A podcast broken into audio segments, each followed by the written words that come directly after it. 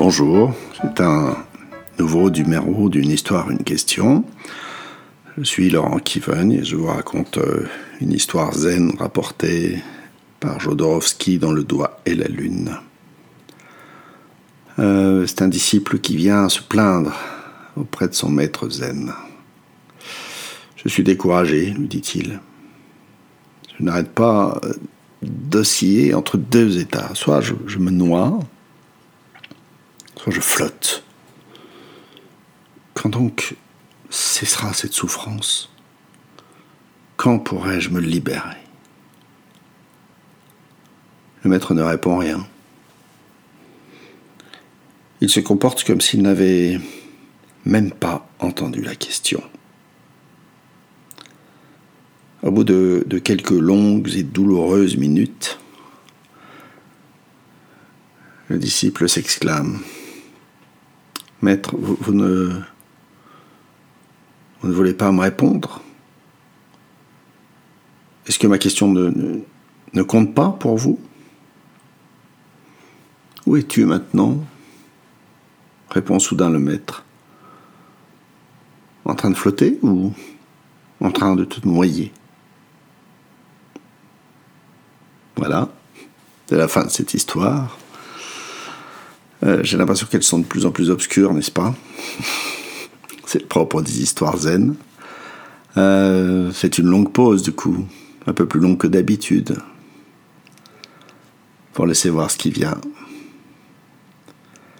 Mettez sur pause, et puis revenez me voir ensuite. Le problème, c'est le problème. C'est un aphorisme en forme de d'évidence, de truisme du sociologue Michel Crozier, euh, qui visait à exprimer le fait qu'avant de proposer une solution toute faite, il faut déjà s'être intéressé en profondeur au problème. Je propose ici une autre euh, acception de cet aphorisme, à savoir que bien souvent le problème vient du problème lui-même, si je me crois comme le disciple en train soit de me noyer, soit de flotter, je ne pourrais guère sortir de cette représentation dans laquelle je me suis enfermé. Cela me rappelle les personnes qui se croient en dictature dans notre pays. Elles sont en dictature du fait même de leur représentation de la situation. Si je me crois en démocratie, je suis en démocratie. Si je me crois en dictature, je suis en dictature? Ah, ah, ah, oui, me direz-vous, mais quand même, les démocraties sont nées de personnes qui ne supportaient plus les dictateurs, les dictatures. Et il y a bien eu des réelles dictatures qui ont été renversées. Oui, c'est vrai, c'est vrai, mais c'est un mystère parce que un doute plane, car nous ne saurons jamais ce qui se serait passé sans ces soubresauts de l'histoire pas une révolution, à ma connaissance, qui n'ait été suivie d'une période répressive. Mais bien entendu, j'attends les contre-exemples.